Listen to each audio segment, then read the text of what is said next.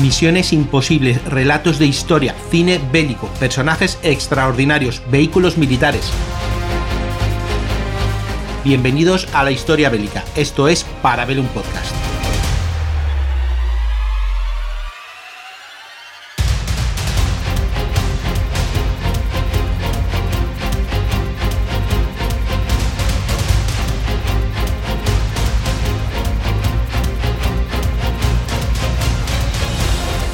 Bienvenido de nuevo a mi cine bélico y estoy con Imanol de eh, todo sobre mi cine bélico para hablar de una película que no sé si hablarla entre mm, semiclásica o no, porque ya sabéis que tengo esta costumbre que todo lo de antes del siglo XXI, eso es clásico, ¿no? Y todo lo otro es moderno. Bueno, pues no es del todo verdad porque vamos a hablar de una película de 1999 que creíamos que iba a destapar un poquito lo que sería la guerra post-guerra del Golfo porque decíamos, ah, Vietnam tuvo un montón de películas, ¿no? Pero claro, Vietnam y la guerra del Golfo pues no es lo mismo, pero vamos a hablar de Tres Reyes, ¿verdad, Imanol? Hola, ¿qué tal? Buenas, sí, Tres Reyes, que es uno de los poquitos ejemplos que nos ha dejado el cine en la guerra del Golfo, porque como bien dices, entre que el conflicto no daba para mucho más, eh, también estamos en una época en la que no había cine propagandístico, porque tú pillas la guerra del Golfo en los años 50, como hicieron pelis sobre Corea durante 5 o 6 años, hicieron muchas pelis, y si hubiera hecho más cine sobre esa guerra, pues por el hecho de ese toque patriótico y aventurero. Sin embargo, yo creo que aquí eh, tanto el cine bélico estaba en desuso, como el conflicto no, dio para mucho más. Y eh, básicamente menciono de pasada lo que creo que son los tres títulos un poquito más reconocidos, que serían En honor a la verdad, con Denzel Washington y Meg Ryan, eh, Tres Reyes y Jarhead, porque poco después eh, irrumpe em, la guerra del Golfo, perdón, la guerra de Irak, la guerra de Afganistán y todo eso, y provoca pues un poco que si ya había poco cine sobre la guerra del Golfo, pues para qué irnos a ese conflicto que total tenemos la guerra del Golfo de ahora, la más reciente. Eh, se me olvidó mencionar Hot Shots, también, perdón. Ah, Hot Shots, las de Hot Shots tienen una especie de Saddam Hussein como enemigo de las dos como villano de las dos películas. Sí, sí, desde luego. Sí, es que no, dio para más. Tampoco fue el Vietnam que, decían que iba a ser. Entonces dices, bueno, si este, han llegado, han destrozado, han triunfado y, se han ido, ¿no? Zona de exclusión aérea y adiós muy buena. Esto no da para mucho. Tampoco hubo un, sí que hubieron protestas en, en varios sitios, no tanto como la guerra de Irak, pero, tampoco era ni mucho menos la guerra del Vietnam, ni tampoco era ese trauma de la gente que no quería ir a la, a la guerra del Vietnam, de los conscriptos, de, bueno, estaba Nixon por ahí, también tendría algo que ver, o Johnson, pero bueno, no, no era lo mismo, ni la guerra fue lo mismo, incluso musicalmente, que en su momento estuve buscando yo para una miniserie que hicimos de, de la guerra del Golfo en Casus Belli, pues estuve buscando mm, música de ahí, es que no había, no había que se refiriesen a o que se hubiesen vivido durante, ¿no? Como podías buscar en la guerra del Vietnam, pues a paladas, las que quieras. Pero aquí no, incluso algunas que empezaron a sacar salieron cuando ya había concluido. Entonces, pues, pues no es lo mismo. Pero bueno, tenemos este trío de, películas, bueno, estas cuatro películas eh, que, bueno, son, son bastante aprovechables y cada uno, pues, en, en, en su tono, porque aquí mm, está bien porque David o. Russell lee rápidamente eh, lo que es y, bueno, vamos a hacer un poco de denuncia, un poco sátira, un poco aventuras, un poco de todo y, bueno, va a funcionar. Eh, sobre todo es eso, el tono que le da, al menos al principio de la película, porque al final hay tramos que, que no sé si juega un poquito con doble moral, con, con doble mensaje, porque al principio ves que se ríe del ejército americano, se ríe un poco de, de cómo manejan los medios de comunicación todo el cotarro, digamos, o sea, al final el ejército está para cuidar de los medios de comunicación y para darles noticias. Josh Clooney, su labor básicamente es esa, aparte de tirarse a una periodista, eh, su labor ahí eh, pues no, no, va mucho más allá de, de eso. Eh, y la crítica sigue posteriormente, porque veremos en diferentes tramos cómo hacen mención a cómo los Estados Unidos han ganado la guerra echando leches y marcharán de ahí dejando en pelotas al pueblo que empezará, comenzará, como se está viendo en la película, a ser ejecutado por, por las tropas afines a Saddam Hussein. Entonces, en ese sentido está la crítica, pero al mismo tiempo tienes unos protagonistas que son los soldados americanos, que en un momento dado entre coge el dinero y corre y eh, liarse por una causa eh, mucho más noble, pues se acaba optando por eso. En principio es Clooney quien decide tirar por ahí, pero al final vemos como eh, a base de sensiblería y de meter niños de por medio en el mensaje, Mark Wolver gira, hace un giro de cabeza radical y pasa de querer el dinero a, también estar a favor de, esa gente. Entonces, bueno, tienes esa doble vertiente de que, bueno, sí, son tres solo, pero en el fondo no están representando al ejército americano ayudando al pueblo iraquí, o ese tramo final donde, aunque es por el interés de Quiero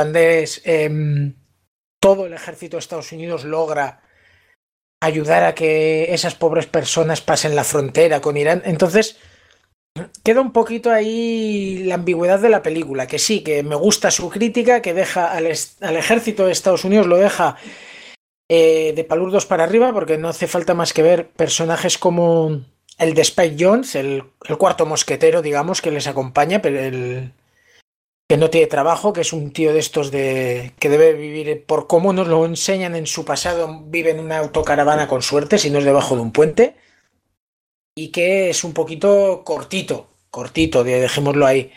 O el otro también que va con los con lo de visión nocturna. Al final tienes una serie de personajes, incluso el capitán que aparece dos, tres ratos en la película, eh, se ríen, se burlan de él. Al final eh, es una película que critica al ejército, critica la intervención de Estados Unidos allí, pero mm, creo que al final se queda un poco a medio camino y eso lo, le le he hecho en falta un poquito más en la segunda mitad de la película, un poquito más de, de macarrada, de, del tonto que llevaba en los primeros tres cuartos de hora de película, mantenerlo. Sí, el mala leche. El Violentos de Kelly que lo lleva hasta el final, ¿vale?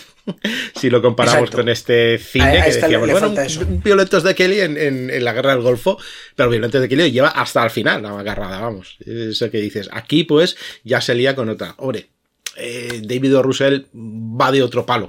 Vamos, quería hacer también otro tipo de, de, película. Entonces, pues bueno, pues no sé, se quedará a medias, tal vez en una crítica eh, atroz, super bestia y con final de denuncia. Pues tampoco, tampoco es, es eh, tampoco es su estilo del todo, vamos. O sea, sí que va a criticar, sí que va tal, pero luego va a decir, ¿ves? Podemos. Ah, podemos hacer cosas mejores, podemos, el ejército, en este caso, puede servir para eh, fines más altos, ¿no? En vez de lo que han hecho. No sé, pienso que puede ser una lectura. Sí, no, estoy, estoy de acuerdo en que puede tirar por ahí el camino, pero sí que creo que en cuanto al tono y el montaje, eh, en Los Violentos de Kelly hay un momento que baja un poquito el tono de comedia, pero no del todo. Es decir, al principio es como más divertida y al final cuando os toca entrar en la guerra, en harina, entra. Entra sin miedo, hay muertos, los muertos se sufren, hay un poquito de drama, pero sigue manteniendo un poquito el tono. Y sin embargo, en Tres Reyes eh, veo un cambio quizá un poco más brusco.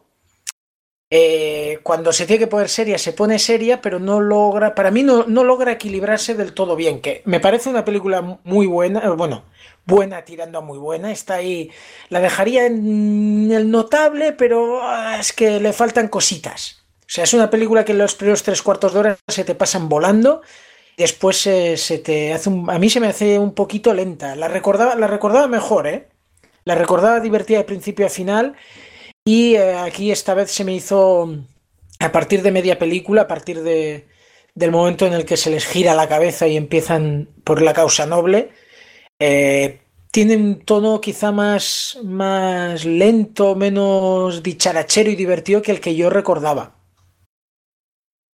Mm, bueno, sí, puede ser. Ahora que lo dices, es, es, Hombre, todas las películas tienen un momento de. Vale, para aquí y vamos a retomarlo, ¿no? Van a pasar ciertas cosas y que suelen pasar las mismas, el cambio un poco de mentalidad de, del prota, el cambio de rumbo, no sé qué, y vuelve. Pero sí que es verdad que mm, incluso hay un momento que es un poquito parca en, en, efectos y tal, ¿no? No lo sé si a lo mejor me he quedado un poquito sin dinero, pues vamos a resumirlo de esta manera y luego vamos a lanzarnos al, al gran final.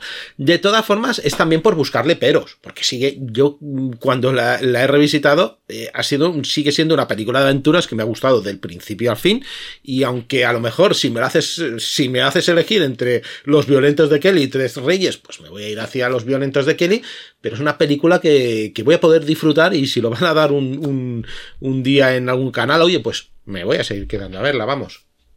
Sí, sí, eso es, está por, eh, por supuesto que sí, porque al final eh, Clooney está muy bien, eh, los tres personajes principales eh, cumplen con su cometido y yo creo que hay escenas, yo, yo, veía la película y te soy sincero, yo, yo creo que hará, te diría 20, 20 años puede que no, porque la película es del 99, yo sé que la fui a ver con mi padre al cine, aprovechando que estrenaban una de guerra, digo, hostia, vamos a verla, porque no, se estrena, aunque veníamos de salvar al soldado Ryan y tal, no era todavía lo típico en el cine que hubiera cine bélico.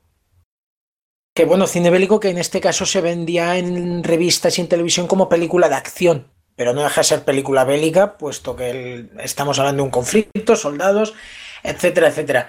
Eh, la vi en el cine, después la vería poco después en, pues igual un par de veces, pero igual sí, igual hace 20 años que no, que no la volví a ver y, muchos de los planos de las secuencias los recordaba, esos, ese petróleo por ahí de fondo, bueno, eh, ardiendo, eh, la explosión de la vaca, lo de la leche. Son escenas que, que, dices, ay, pues no me acordaba, pero ahora que la he visto es como si lo hubiera visto antes de ayer o hace poco. Y en ese sentido, pues una película creo que, que tiene mérito cuando recuerdas sus escenas.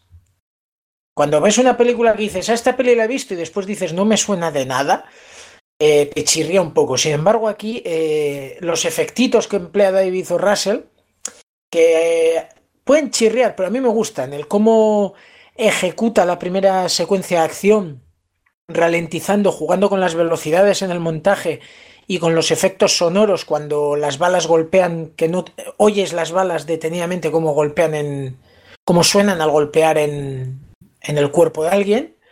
Eh, ese tono, que no, ese toquecillo especial que le da David o. Que creo que no tiene ninguna otra película, o no lo sé, yo lo desconozco, yo no lo he visto en otras películas, me acordaba de ese tono, de ese toque, y, y me gusta, o sea, me parece un detalle a tener en cuenta el que haya hecho algo diferente, no se recrea en la sangre como salvar al soldado Ryan, pero tampoco es una película suave como el cine bélico anterior a Vietnam, donde, donde no se ve apenas la sangre, no. Aquí sin recrearse, pero, pero lo ves.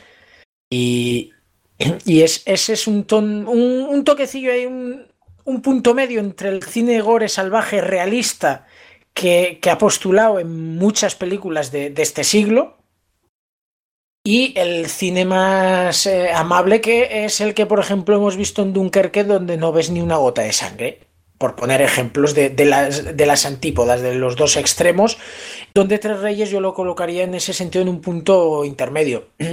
Hablabas antes de si es clásico o no.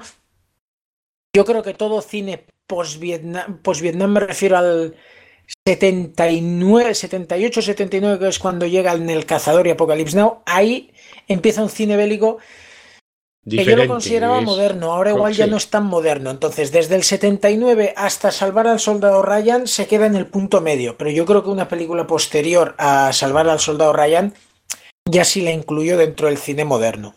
Se puede decir que el 99 no es siglo XXI, pero es una película muy del palo, muy de, del deje de, del camino seguido por el siglo XXI. En cuanto a cine también crítico, yo sí que estoy de acuerdo en que después de estas pelis de, Vietnam, pues finales de los 70, hay otro tipo de cine y se cuenta de una manera diferente. Eso lo tengo muy claro, ¿no? Bueno, eh, ahí, ahí, ahí evidentemente nos querían, va a partir de aquí, ¿no? Pues habrán unos años de transición donde se harán un poco de todo, habrán, habrán incluso películas híbridas y llegar hasta allí. Y bueno, lo que pasa es que es un poco una concepción de, vamos a cortar eh, 2001, venga, otra. Ah, ¿Dónde, otra pones los límites? Yo, el cine bélico siempre lo he puesto ahí, o si me apuras, el 70 1970 lo comentamos cuando Patton se estrena, bueno, se estrena Patton, se estrena Los Violentos de Kelly, Tora, Tora, Tora, y es el último gran año de la década prodigiosa del cine bélico. A partir de ahí viene la nada, pero vas viendo, claro, pero en el 75 tienes la batalla de Midway, En el 76 La Cruz de Hierro, 77 Un Puente Lejano, que son películas... Sí, ya miran de otra forma. Que, las ves de otra forma, pero bueno, la batalla de Midway no deja de ser un cine a lo el día más largo. Eh, un Puente Lejano no deja de ser un cine a lo el día más largo. Entonces, se quedan en ese tono de clasiquillos, entonces yo creo que son como los últimos startores, los últimos golpes de un cine clásico que estaba languideciendo y la Cruz de Hierro queda a medio camino porque mm. en realidad es cine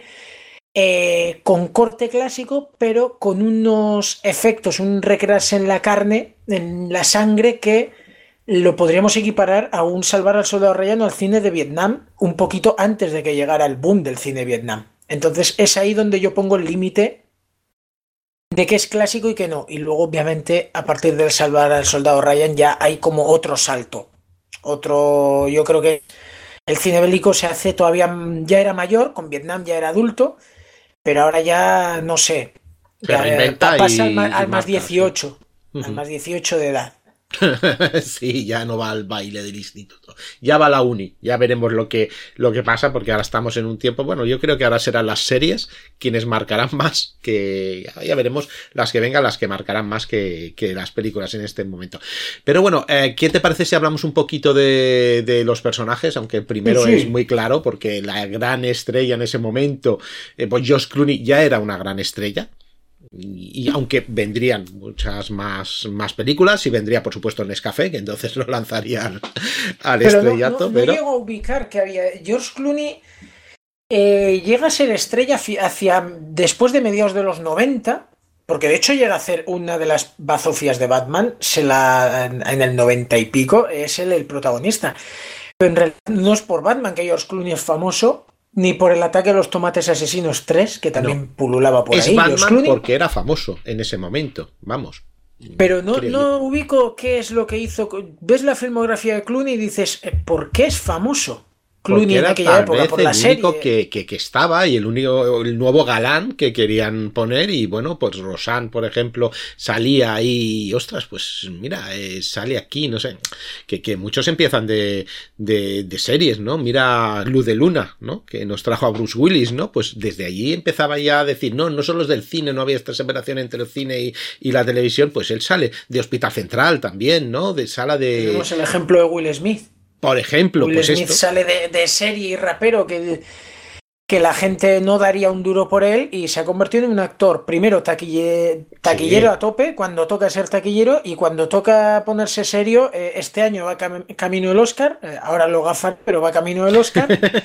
y ha hecho papeles bastante importantes. Comercialmente es un hacha, o sea, tiene mucho ojo en lo que tiene que hacer y luego que sea capaz Menos con Matrix, que si cada año sale la misma conversación de pero le, eh, enorgullece reconocerlo, que, rechazó Matrix. Lo veo lógico porque venía en una época con Independence Day, Men in Black, eh, Wild West. Veo lógico que él quisiera eh, dejar ese tipo de cine, es decir, hizo una apuesta por Sí, continuaré haciendo cine taquillero, pero no encasillarme en estos papeles. Yo creo que le ha salido bien la apuesta. Sí, ha puesto pero papeles más dramáticos. Una película. Keanu Reeves está agradecido, porque Keanu mm. Reeves era una estrella con Speed, pero gracias a Matrix ya se convirtió en superestrella. Y Will Smith ya era una gran superestrella, y yo creo que, que no hubiera desentonado en Matrix. O sea, así como otras veces dices, no veo a otro actor, no, no, aquí yo creo que Will Smith en el papel ese lo hubiera abordado también. Gran discusión, gran discusión para, para un para un cuando, hablemos de, Will Smith en alguna peli bélica que no ha hecho, podremos hablar un día de Independence Day, si no, cuando hablemos de las guerras alienígenas. Sí, Sí, sí, bueno, eso, eso eleva bastante el tema de los alienígenas. Bueno, en fin, que es pues, más que nada por decir que este tío sale de la televisión y, bueno, pues es un. Eh, sale de, urgencias también. he, dicho hospital central, perdóname, esto es de aquí, me parece que es de aquí. es, es una, Vilches. sí, calla, calla, por Dios, que. Lo, siento, señores de urgencias, por. Lo siento, me parecía una fazofia. Exacto, eso es, sale de, televisión, por eso yo lo tenía. Yo sabía que había hecho la serie de urgencias, pero no, sabía hasta qué punto era el bombazo como para ser una superestrella. Pero es verdad que de ahí saltó al cine. Y bueno, Tres Reyes es anterior a, a, la saga Oceans, que yo creo que es donde en el mundo del cine le da ya el prestigio. No sé si es de 2001 la primera En 2001, creo. Sí, 2001, pero bueno, que antes estaba en la tormenta perfecta y dices, hostia, pues, pues no está, está mal. Hizo la cosita esta de Spike Kids y claro, estaba apadronado un poquito por, por el eh, Robert Rodríguez, ¿no? Que sonaba mucho en ese momento, tal. dije, hostia, pues mm, podríamos hacer algo, aunque era un papel más secundario. Pero sí, sí, sí, sale, sale ahí, yo qué sé. Yo cuando me, yo para mí, cuando cumplió la mayoría de edad, para mí, como digamos, hostia, genial es en Siria pero bueno, tal vez me gusta mucho este tipo de películas, ¿no? Que ah, bueno, es que en Siriana le dieron, claro, la mayoría la, y la consigue ahí, que es donde le dan el Oscar. Ah, mira, eso, eso no lo había contado, pero es que a mí me, impactó esa película. En, Digo, Siriana, le dan el, Oscar de, de secundario y para entonces, creo que para entonces ya había dirigido su primera película porque es, todo coincide en el tiempo. El momento grande de Clooney es a partir de Oceans es una gran estrella. Yo creo que a partir de Osas 2001 es ya una gran estrella. Y eh, llega un momento donde se lanza la dirección y llega a hacer la de mm, Buenos días y buenas noches, que le aplauden mucho. En... Eh, llega, a ser nominado como director, no sé si también como actor. Eh, también logra luego el, el, de secundario por Siriana. La verdad que es el momento en el que Clooney está mm, en la cresta de la ola. Y ahora la verdad que Clooney está más para dirigir que para protagonizar, y bueno, y para cobrar de Nespresso. Bueno, eh, con, John Malkovich, ahora yo no, sé ya ni si aparece, pero bueno, ya Y bueno, y, poco más, porque la verdad que su cine, mm, quizá algún día, quizá algún día hablemos de Monuments Men, Ostras, pues sí. Que es, yo creo que el primer bata, como director, el primer batacazo que se pegó en el sentido de que venía de haber hecho tres películas aplaudidas por la crítica, una de ellas o dos, una seguro, pero no me acuerdo si la siguiente también, aplaudidas por la academia. Es decir, estaba en un momento de el Clooney director tiene nivel y de golpe y porrazo, bueno, como pasó con Affleck después de algo que no ha atinado ah. con los siguientes proyectos, pues Clooney los siguientes proyectos que ha dirigido, eh, la verdad que han pasado más, más pena que gloria. y Men es un ejemplo porque es una película que por argumento y siempre gusta el cine de la Segunda Guerra Mundial, dices es un drama con tintes bélicos, joder, puede, puede salir algo grande y aunque a mí me parece una película entretenida, el tono no es el de una gran película que podría haber sido. Entonces, eh, ahí está Clooney. Pero bueno, en, Entre Reyes está muy bien, ¿eh? Entre Reyes está muy bien él. Es, eh, tiene carisma, que es lo que necesita el personaje y la película. Mm. No, no, no, tiene mucha. Llena la pantalla tranquilamente, es un tío pues bien hecho, guapote, tiene sus miradas, tiene su. Además, mm, sabe reírse mucho de sí mismo, no sé, eso, eso yo le doy muchos puntos.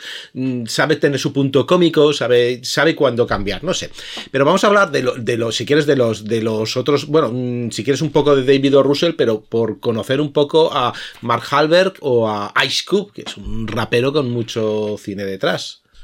Ice Cube, eh, Cube, Ice Cube, porque Has, hecho el, mix. Entre Ice Cube sí, lo, he dicho fatal, como siempre. pero Ice, el Ice te ha salido bien, pero luego has dicho Cube, ¿no? Sí, es que yo a mi consola le digo GameCube, no le digo GameCube. Pero has dicho Ice y no hice. Sí, pero es Ice. Bueno, ¿y es Disney Plus o Disney Plus? Claro, joder, escucha. Has hecho un mix, un mix, un spanglish en tu regla. Sí, sí, que no sé pronunciarlo. Eh, Ice Cube está correcto, pero tampoco vamos a decir que sea un actor, eh, actor. O sea, el tío empezó en la música como rapero, se pasó al cine, pero como actor da para lo que da. Aquí está correcto, tirando a bien.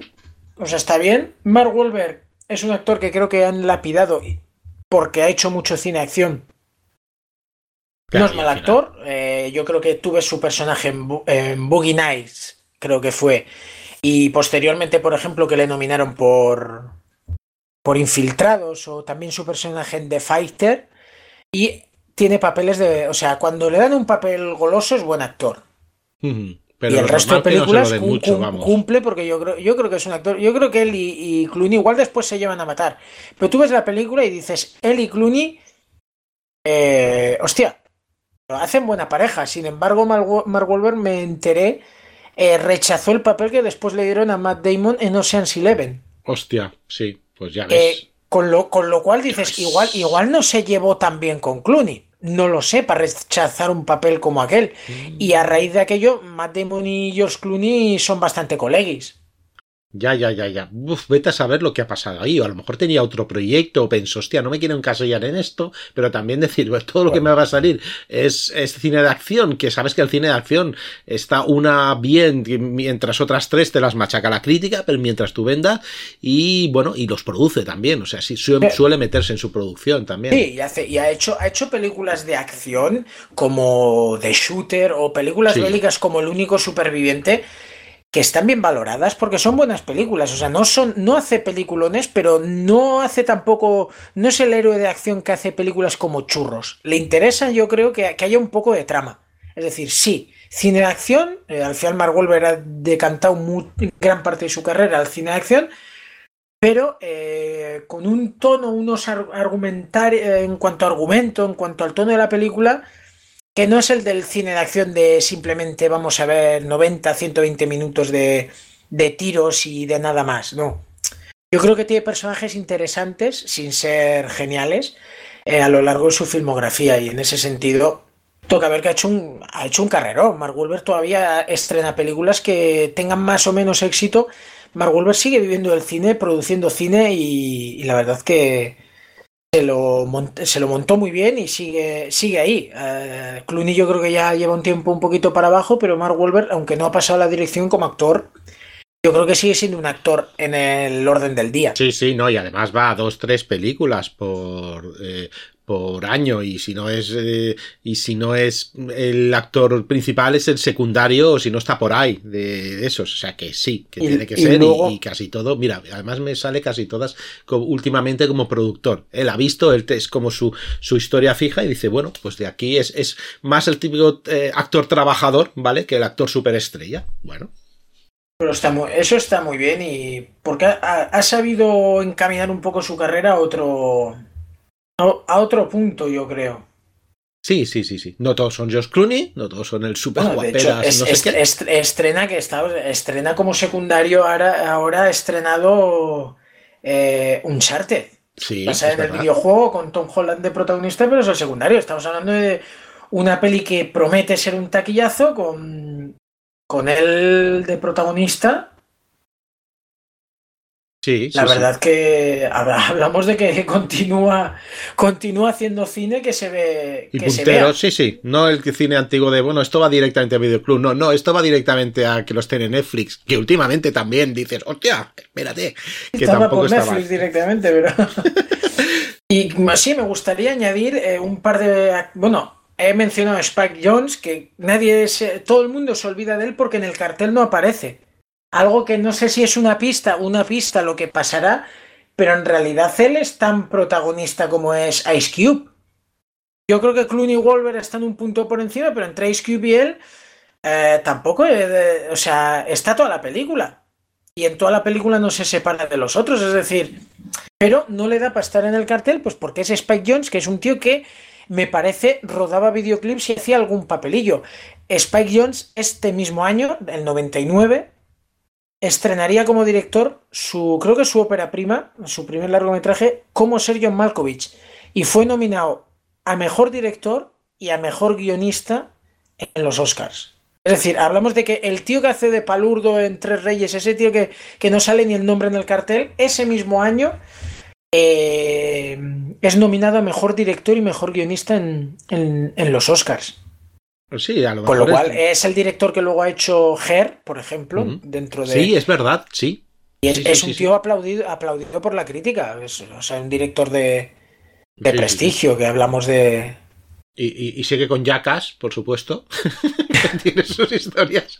Pero, pero bueno, no, y, y es un tío que, que, ve su ficha y siempre está como, como guionista o como productor de, de, una serie de películas que, bueno, pues sí, sí son, son interesantes. Mira, eh, estuvo también en El Lobo de Wall Street, por decir una. Ya es súper Eso no le, no le, recordaba como actor. Uh, pues mmm, Dwayne, como Dwayne, sí, sí, como uno de ellos, sí, sí. Pero no, no, no, allí no fue ni productor ni escritor, tiene más pinta de un cameo que, que otra cosa, porque ahí salió todo el mundo, vamos. Que no es. Yo creo que desde que sí hizo director, eh, pues eso, lo que habrá salido en Yacas, porque son la cuadrilla, pero, sí. pero poquito más.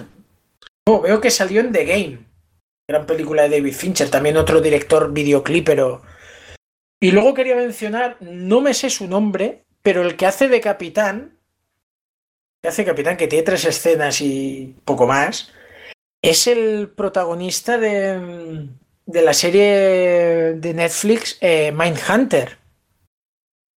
No sé si la has visto. Eh, pues sí, yo creo que sí, pero ¿sabes qué pasa? Es que veo tantos ya. Pues Eh, es el protagonista, es el. Mindha- Ah, sí, ostras, sí, sí, sí, sí. Y tanto. Ah, me encanta esta serie. Lástima que, que la cortaron porque se ve que era carísima. No sé, aquí me pone Jonathan Grove, que es el joven, no creo, eh, o es el es el que ya es, sí, yo creo que es el eh, Hot McCallany, puede ser. Holt McCallany. Supongo. John McCain, vamos a ver. Mm, 99, sí, sí, exactamente. Captain Doc Van Meter. Sí, es verdad. Ostras, ese, ese personaje es buenísimo en Manhunter. Es buenísimo. Me encanta que es el policía veterano. Que hace de policía veterano. Mira, no había caído yo en eso. Está, está un poquito. Que, ta- que también apare- aparece, claro, yo me sonaba su cara mucho. Aparece en el Club de la Lucha también. Mm. Es uno de los secundarios del Club de la Lucha. Y eso, no, no, perdonad que no haya dicho el nombre, tampoco es un actor que le tenga muy ubicado. Sé que vi la primera temporada de Mindhunter y me quedé con su rostro. Y cuando lo veo en alguna película digo, ay, va, pero si es este, que no lo conocía de nada. Y en el cine la verdad que no ha pasado de secundario con papeles pequeños. Y entre Reyes es un papel pequeño, pero hace gracia, da un poquito el, el ver, el ver que dices, hostia, pero si me suena, si es el actor de Mindhunter. Sí, sí, es uno de los dos que, que, joder, no, no, se- eh, está muy bien, está muy bien en su rol, está muy bien, el que protege al nuevo, en que le, le riñe, le, le hace de padre incluso del trabajo, eh, me encanta con sus problemas con su familia, eh, es un tío que me gusta mucho, tal vez a lo mejor no es para tener un protagonismo bestia, pero en sus papeles, pues, oye, pues ahí por lo menos lo, lo clava, y como capitán, pues sí que es verdad, sí que es verdad que tira. Y luego tenemos, eh, por mencionar a David O. Russell, el director, Mm, que la gente, la gente lo debe mm, tener un poco en cuenta porque es el, eh, el durante una serie de corta de tiempo fue el niño mimado, yo creo que de Hollywood. En cuanto a la academia, porque en 2010 le nominan por The Fighter, sí. Es muy buena película, ojo. En 2012 por eh, El lado bueno de las cosas, con Jennifer Lawrence y Bradley Cooper, que Jennifer Lawrence ganó el Oscar aquel año como actriz. Eh, una comedia de estas que sí, que suele gustar en la academia y la tienen en cuenta, pero yo creo que la nominaron a todo lo que podían y más. Y todavía con American Hustle un año después, eh, La gran estafa americana, creo que se tituló aquí sí. Lo vuelven a nominar. Bueno, en las dos últimas como director y guionista, es decir, David O. Russell, que, eh, que su primer largo, creo que fue su primer largometraje, Tres Reyes, no estoy seguro. En 2010, 2012 y 2013 es nominado en cuatro años tres veces al Oscar de Mejor Director.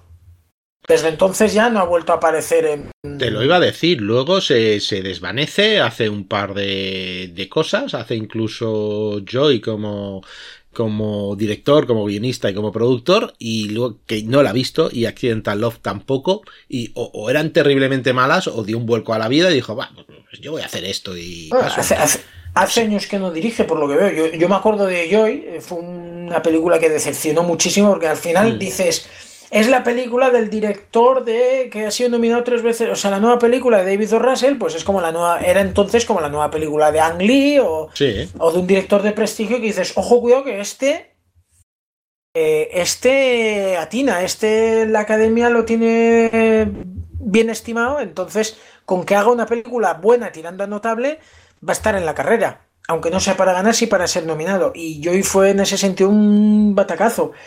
Y no sé si ha habido algún problema aparte, pero desde entonces no veo que no. Ya, ya. Mm, Sí, no lo sé. al- Algún rollo más debe, debe tener. No conozco tampoco su, su, historia. ¿eh? Que está en una escuela de, de cine, unas cosas. Que, bueno, yo creo que este tío, con esta gente, con esos con los royalties, si quieren vivir tranquilo, pueden vivir. Pero yo no creo que uno que, que haya sido, pues eso, el, director mimado y el, y el, y el guionista mimado también de, Hollywood durante tres años y haya dado tanto dinero, pues eh, no quiera decir, bueno, pues ahora voy a hacer esto, que como me da la gana, que, que escucha, que, que muchos directores han hecho una mierda y luego la han pedido. Voy a hacer el padrino y luego voy a hacer la mierda que me gusta. Hostia, qué desastre, pero da igual, me llaman para hacer todo lo demás. Pues yo creo que por un por un solo fallo, yo no, no lo sé. Yo todos los directores tienen, hasta Steven Spielberg tiene mierdas, vamos, que, que se han hundido. Pues, y pues lo no. único rectificar, ¿eh? no fue su, primera película. De hecho, veo que dirigió tres años antes una película con Ben Stiller, flirteando con él, desastre. Pero bueno, yo empiezo a conocer a David O. Russell, a Rey de Tres Reyes. Y tampoco es un director que dirigiera mucha cosa, porque de hecho hasta The Fighter, 11 años después, eh, solo había dirigido una- un largometraje más, extrañas coincidencias. Entonces, Uh, se ha perdido ahí. me gusta, ¿eh? la verdad, la verdad que me gusta y de hecho yo he visto, he visto sus películas y a mí me sigue pareciendo de después de The Fighter, que es su mejor largometraje, Tres Reyes me parece el siguiente. O sea, yo prefiero Tres Reyes, me, me entretiene más que, que el lado bueno de las cosas o que la gran estafa americana. La gran estafa americana está divertida, no sé, me lo paso bien con ella. Bueno, eh, ya solo indicar que si- siempre doy el dato, inversión 48 millones y en taquilla da 107 con, con 7, que luego es lo de siempre. Luego en pases por televisión, en esto, en lo otro, pues luego va multiplicándose ese, ese dinero, ¿vale? Pues... Y ya poco más, si quieres... eh, No, podemos pasar a la parte histórica. Ho- Hoy que somos unos golfos, pues vamos a ver, vamos a ver con este violentos de Kelly ah, del, Ver- del versión desierto. Ver- eh, Versión aquí- light, que a esto se les olvida rápidamente la palabra necesidad y el dinero. No, no, no, sí, estos además son, no son unos sinvergüenzas al uso, eso no, no aprenden. Bueno, pues vamos a poner el, el tráiler de, de la película, que ahora mismo empecé. Ahora lo que estoy haciendo es, en vez de la música, pues pongo el tráiler, ¿no? que yo creo que nos recuerda, y luego vamos a explicar de dónde vienen estos tres reyes. Vamos allá.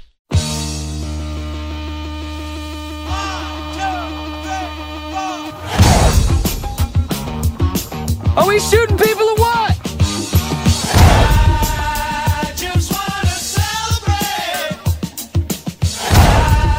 I'm talking about millions in Kuwaiti bullion. You mean them little cubes you put in hot water to make soup? No, not the little cubes you put in hot water to make soup.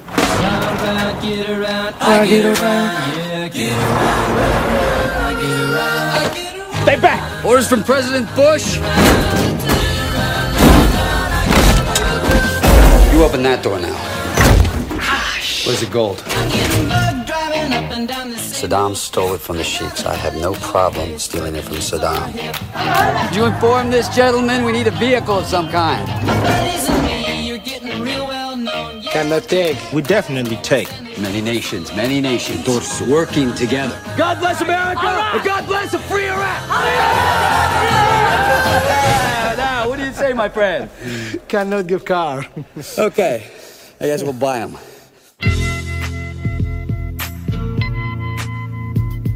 Can't take you to the Iranian border.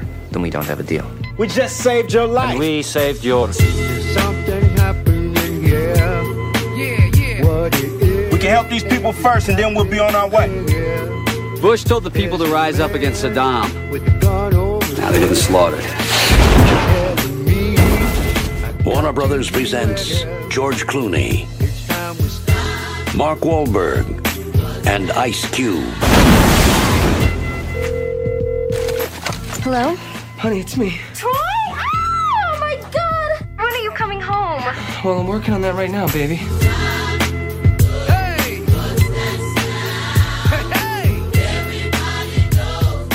Bueno, pues Tres Reyes, lo siento, pero es que no se basa en ninguna historia real que pase en Irak, ni en ningún sitio, ni en otra guerra, ni una adaptación que siempre buscamos. Hostia, ¿de dónde, de dónde sale eso? ¿No? Pues eh, yo, por ejemplo, la, la, la vez donde hablamos de 12 el patíbulo, pues encontramos, hostia, pues sale de esta unidad, o, o, eh, otros salen de, de otra cosa, pero esto no, no, no, no, no, no, simplemente pues está en la, en la imaginación de David O. Russell, que lo mezcla todo, mezcla un hecho reciente, ah, no muy reciente todavía, pero eh, la guerra de Irak y ya está. No hay ningún libro del que se haya basado, no hay tampoco un artículo donde lejanamente hubiese una especie de robo, donde apoyarse de cómo pudo pasar en, pues ya te digo, pues en los 12 patíbulo, ¿no? En cualquier otra película. Simplemente el contexto es de lo que podemos hablar, que es de la guerra del Golfo y lo sucedido inmediatamente después. Bueno, pues el 2 de agosto las tropas de Irak eh, llevan eh, una larga guerra con Irán, ya lo sabíamos, e invaden en su momento fácilmente a Kuwait, ¿no? Por un problema, pues, podemos decir puramente económico, pero bueno, ¿qué guerra no tiene un carácter económico, no? San Hussein, que pasa de ser el dictador querido y defendido, que pobre es que tiene que estar ahí para defendernos de los ayatolás y no sé qué, tanto para los occidentales como para los soviéticos, que en ese momento todavía estaban ahí. De golpe se convertía en un tirano. ¿Y eso por qué? Bueno, pues que invadieron el país equivocado, que yo no sé, yo cuando me ah, invadieron, han invadido eh, Irak, Irak eh, ha invadido, perdón, eh, Kuwait. Ah, pues otra guerra de estas, con otro país pequeño, otra tal. Y de golpe, vi todo el follón que se montó, digo, hostia, pues esto se ve que sí que les importaba bastante, ¿no? Y bueno, era un país que le daba enormes beneficios tanto a Gran Bretaña como a Estados Unidos. Entonces ya eso ya picaba más, ¿no? Ponía en grave peligro a otra de sus joyas como Arabia Saudí, ¿no? Otro, otro país proxy, si quieres llamarlo el régimen de Saddam Hussein se come al régimen de los emires cubaitis y amenaza al régimen eh, saudita. Los derechos humanos, por supuesto, pues nadie, nadie se los pide, ¿no? Luego se los piden a Irak cuando nunca se lo habían pedido y eh, le dice que vuelva a sus fronteras originales, que es lo importante, y siga luchando contra Irán, que esos sí que son más malos, ¿no? Pero bueno, Saddam Hussein, pues dice que no, que Irak se enroca, dice, ¿qué pasa? Que contra otros sí y estos no, pues yo me enroco que seguro que, que aquí alguien intercede por mí. Y piensa defender lo conquistado. Los Estados Unidos forman una gigantesca coalición internacional haciendo gala de un despliegue de medios de estos que solo los norteamericanos eran capaces. Pero claro, venían un poco de la última gran guerra gran guerra muy sonada era Vietnam. Y había quien decía, hostia, te vas a llevar a un, a un nuevo Vietnam, pero bueno, todos sabíamos que eso de que eso no era Vietnam, eso, esa era otra historia. La primera fase la llamarían escudo del desierto, donde evitarían un ataque a Arabia Saudí y presionarían a Irak y plantarían las bases del enorme, enorme ejército que tenía que llegar. Ejército multinacional que, bueno, la base, por supuesto, iban a ser los Estados Unidos, pero se agregaría Gran Bretaña, que todavía era fuerte en ese momento, y Francia regañadientes, porque quería sacar otra historia, pero bueno, esté ahí, y bueno, recordemos que nosotros trajemos unas corbetas, ¿de acuerdo?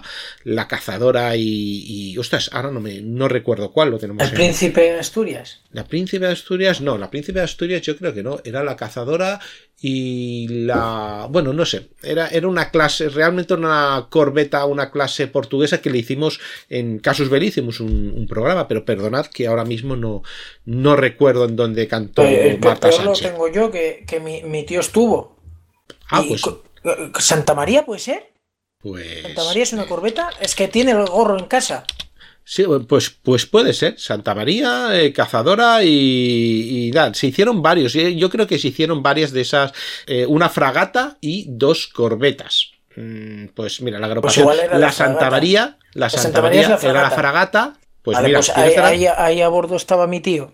Eh, yo, yo, lo sé, era muy pequeño, entonces yo no recuerdo aquel momento. Claro, mi abuela angustiada en casa. mi abuela angustiada en casa, lo ves después y dices, y mi tío lo que se trajo fueron latas de Coca-Cola de Egipto o no sé si árabes de, de, las paradas que hizo y la verdad que eso era como pues como vemos al principio de la película a los soldados americanos eh, celebrándolo y bueno y parece que se fue más de fiesta que a una guerra por, por, por, lo que yo he oído es decir porque al final dices tampoco es lo que hubo para ellos. Entiendo que Estados Unidos y alguna tropa más que fueron sobre el terreno pues igual sí las pasaron más canutas Sí, sobre el terreno sí, pero realmente allí no hubo apenas nada, porque ellos estaban con el embargo, que, que yo no sé si cabía algún barco más, de, no, no sé qué pensaban que iba a sacar, ya lo comentamos, ¿no? Eh, que iba a sacar Irak allí, eh, no sé, no, no, sé, que iban a venir los extraterrestres ahí a apoyarles, porque, porque es que el Golfo Pérsico estaba abarrotado. Vamos, pues mira, aquí tengo eso, el, la Santa María, la fragata Santa María y las corbetas, la eh, descubierta y la... Bueno, la clase descubierta, ya no me acuerdo. En fin, eh, la primera fase, ellos llamarían, ya hemos dicho, escudo del desierto, mantendrían este bloqueo en el Golfo Pérsico para cumplir las sanciones era la prohibición de comerciar con el régimen de Saddam Hussein, es decir, no podía vender petróleo. Entonces lo que hicieron es abarrotar el Golfo Pérsico de barcos y ahí pues no cabía, ¿no? Era como una especie de atasco de fin de semana, pues no podías ir a comprar petróleo. Bueno, eh, tenemos que el 17 de enero empezaría la campaña aérea, la primera fase de tormenta del desierto que, eh, bueno, mmm, lo que haría era atacar todos los puntos claves de la defensa iraquí. Las fuerzas aéreas iraquíes, bueno, tuvieron algún éxito muy aislado, pero bueno, fue, aquello fue totalmente abrumado, no solo numéricamente, sino tecnológicamente y, e incluso en, en cuanto a formación, en cuanto a tácticas. La segunda fase, la acción terrestre, haría un gran movimiento de pinza que aislaría a gran parte de las divisiones que guardaban la frontera sureste y el propio Kuwait, y en poco tiempo la guerra estaba ganada estaba ganada ya antes, pero bueno, ahí pues se ve que quisieron agárrame el cubata que yo voy a defender Kuwait, pues, pues no señor, no salió muy bien. Y lo tenían muy fácil para llegar a Bagdad en ese momento y ponen precio de cabeza a Saddam Hussein y ya está, es un tirano y vamos a poner la democracia. Pues, pero no lo hicieron porque, a ver, hay muchas discusiones sobre eso, tenías que hacerlo, seguías no. Yo no, no, no, me voy a meter en ningún, en ningún marrón y voy a decir lo que se tenía que hacer, pero yo cuento lo que pasa. Por una parte, la coalición internacional se une en la teoría de que, escucha, tú me has movilizado para recuperar Kuwait, no para invadir Irak. Entonces has invadido lo que has necesitado, pero yo no tengo que subir a Bagdad, ¿no? Y los aliados árabes también no verían muy bien que se sentase precedente de que, bueno, pues voy a invadir un Estado árabe. Piensa que los sirios, por ejemplo, estaban en la coalición internacional y no eran muy amiguitos de Estados Unidos, no tenían ganas de que viniese Estados Unidos ahí, o Jordania o lo que sea, pues ahora me meto. Pues hombre, no quiero ser que, tu, que tuvieron que parar, como menciona la película, y por, por suerte o por desgracia, lo que papá no acabó, pues lo tuvo que acabar el hijo. Exactamente, eh, aunque por otras razones, pero sí, vino el hijo, dijo, aquí. Y se podía pensar, podía pensar también que, oye, pues se hablaba, ¿no? En ese momento, el pueblo iraquí o las camarillas en las altas esferas del gobierno de Bagdad podían tirar a Saddam Hussein y tener un gobierno más afable o por lo menos más negociador, ¿no? Con los intereses occidentales, pero tampoco fue así. Realmente, cuando más fuerte fue dentro del país Saddam Hussein fue en ese periodo. Tampoco era cuestión de deshacerse de un líder fuerte que, bueno, seguía teniendo un ejército que eh, seguía poder amenazar a, Irán y que controlase a los kurdos, ¿no? En ese momento, pues aunque los Estados Unidos les apoyaba, pero había un PPK, un, una especie de partido de inspiración socialista kurdo en el norte, y claro, eso no, no, no les interesaba mucho, ¿no? Fuesen los kurdos, uh, los kurdos turcos, pues más por turcos, pues entonces sí, pero PPK, ostras, eso. Vamos, la ONU impondría un embargo, pero un embargo muy severo que, como siempre, no pagarían las élites, pagaría la población, ¿no? Y produciría trastornos económicos, que eso que puedes ver, que por supuesto se convertirían en descontento de la población que se manifestó muy, muy violentamente dentro de esta parte no ocupada de Irak, e incluso la parte ocupada, vamos. Y fue reprimida brutalmente por las fuerzas gubernamentales y que eso también se puede intuir en, en, entre reyes.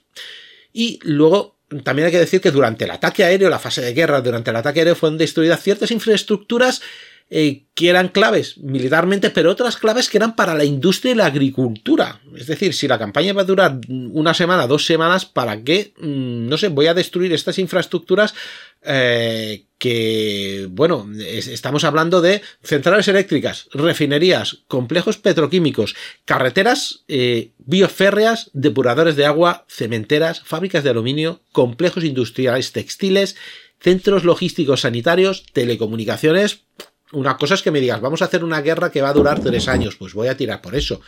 Pero si voy a hacer una guerra que tú sabes que iba a durar dos semanas, mmm, bueno, era dejar de alguna manera el, el, el país cao y que la población en un momento dado se levantase, pero bueno, pues pasaba lo que también vimos en, en Entre Reyes, ¿no? Ah, lo hemos destrozado todo y vamos, estoy ligando un poquito lo que, lo que puede interesarnos para la película. Tuvieron que ser fondos de la ONU quien poco a poco reconstruye los centros hospitalarios y educativos y las, eh, las depuradoras de agua, porque había un momento que no tenían ni siquiera agua potable y el apoyo que habían tenido los kurdos por parte de los norteamericanos de golpe deja de existir y son de nuevo masacrados por parte de Saddam Hussein. Luego, otro drama para los palestinos que vivían en Kuwait, que formaban parte de la mano de obra barata, que fueron los primeros que despidieron los propios iraquíes y luego los propios kuwaitíes, ¿no? Y la gran mayoría eran palestinos jordanos y casi ninguno, alguno habría, pero casi ninguno tenía nada que ver con la OLP ni quería saber nada de la OLP, ¿no? Que sabemos que en ese momento se alinearía con Saddam Hussein durante la guerra del Golfo. Y bueno, pues ya te digo un poco lo que se critica en Tres Reyes, que se ha ido a defender sus intereses económicos y el ejército está para eso y la población pues no ha contado nunca para nada. Así, breve resumen. Resumen que es de lo que va la película, porque al final Claro. eh, es lo económico, esos lingotes de oro, los que mueven a los personajes, aunque aquí a diferencia de la realidad, sí que cambian de, de objetivo por el bien de, de la Tienen su población. corazoncito. Tienen Sí, su sí, tiene corazoncito. su corazoncito, sí. Sí, no. No, no, yo a mí también se me puso sonrisa. Ay, mira cómo vuelve y entonces van a defenderlos porque tal. Pues oye, ¿qué quieres que te diga? Es lo que nos quería, es lo que nos quería enseñar. Y, y nada más, Imanol, ya has visto que ya te dije, esta parte será un poquito corta porque será un poco poner en contexto y realmente lo que, lo que cuenta, lo que cuenta la película. No me he metido en operaciones, no me he metido en, en otras cosas, sino mm, realmente el núcleo de, de- de, digamos, la segunda parte de, del contexto de, de la película. Y ya tenemos una de estas. Yo no sé si la próxima vez qui- quieres irte para alguna clásica, ya que hemos ya limitado las clásicas hasta el 79, del 79 el soldado Ryan. Estamos ya- limitando. Bueno, ve- venimos, veníamos del- de algo de clasicismo, ¿no? Sí, de 12 el patíbulo, veníamos. Eh, veníamos 12 del patíbulo y la batalla de las Ardenas. Yo, y la batalla de las Ardenas, sí. yo creo pues, que de momento dos clásicos. Yo, yo iría algo. Vietnam, Bueno, no, ¿te no quiero dar muchas, no quiero dar muchas pistas, pero ca- cambie- cambiemos de medio. Venga. Cambiemos de medio. Dej- dejaremos en que podemos hacer una de aviación o una de guerra naval. Toma ya, toma ya. Y de aviación yo creo que no hemos hecho que, que no, ¿no? que no sepan por dónde les da el aire, si por arriba o por abajo. Perfecto, me parece bien. Aeronaval, a lo mejor lo juntamos todo. Ya veremos. Ay, a lo bestia. Imanol, como siempre, lo podéis encontrar en arroba mi en Twitter, que siempre hace actividades, siempre empieza sus películas, siempre hace encuestas, concursos y luego, pues en su blog, ya una cosa más, más centrada, eh, pues eh, todo sobre mi cine blogspot.com. Creo que no me dejo nada, ¿verdad? Exacto, todo correcto.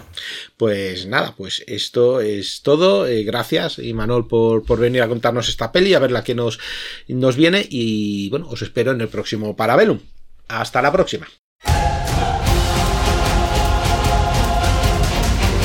Hasta aquí Parabellum Podcast, un programa semanal de la factoría Casus Belli, producido y editado por Podfactory. Puedes escucharnos en las principales plataformas de podcast y puedes seguirnos en Instagram y en Twitter o ponerte en contacto con nosotros en parabellum.podfactory.es. Suscríbete para no perderte ni un episodio. Tema musical de Witch Hunters de Gregoire Lur bajo licencia Creative Commons. Te espero el lunes que viene en un nuevo Parabellum.